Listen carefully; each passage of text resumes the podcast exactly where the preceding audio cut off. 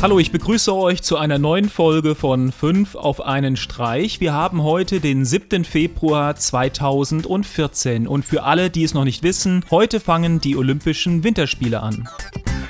Als erstes habe ich eine neue Musikplattform für euch. Und zwar die Musikplattform Lisa, die sich ganz speziell an Newcomer und Independent Artists richtet. Hier dreht es sich nicht um etablierte Musiker, sondern um Nachwuchskünstler und die Stars von morgen. Die Plattform ist zwar noch im Alpha-Status, kann aber auf der Hauptseite fleißig getestet werden.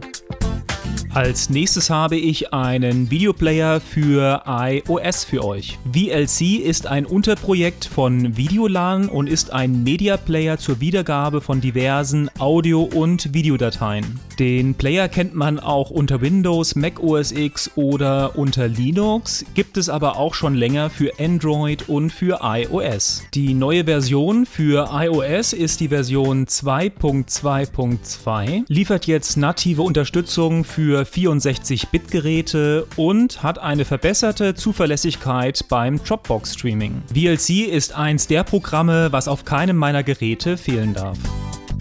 Als nächstes dreht es sich um die Chromebox. Als Laptop-Betriebssystem ist Chrome OS ja schon ein Begriff. Da gibt es zum Beispiel den Pixel von Google und weitere Chromebooks von anderen Herstellern. Jetzt wird eine weitere Produktkategorie geschaffen und zwar die Chromebox. Ein Mini-PC, der Chrome OS als Betriebssystem benutzt und in der Zukunft All-in-One-Systeme und Mini-PCs im Wohnzimmer betreiben soll. Die ersten Produktseiten von Asus und HP sind jetzt online aufgetaucht. Ich gehe mal davon aus, dass wir zur Cebit dann auch einige Hands-on zu den Geräten und Boxen bekommen werden. Wann die Boxen dann in Deutschland verfügbar sind, kann man jetzt noch nicht sagen. Ja, momentan habe ich so ein bisschen ein Problem mit Googles Strategie, weil es gibt sehr gute Android TV-Boxen mittlerweile. Android wird jetzt auch in Fernsehern verbaut und ich weiß nicht so richtig, wo die Chromebox hier reinpasst. Naja, lassen wir uns mal überraschen.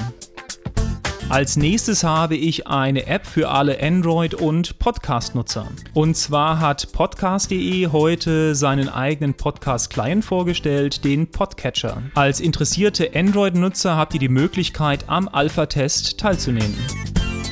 Und zum Abschluss habe ich noch ein Konzeptauto von Renault für euch. Und zwar präsentiert Renault in einem Video einen neuen Offroader, den Quid, mit integriertem Quadcopter.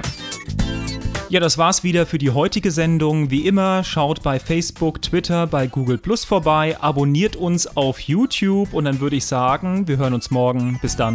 Tschüss.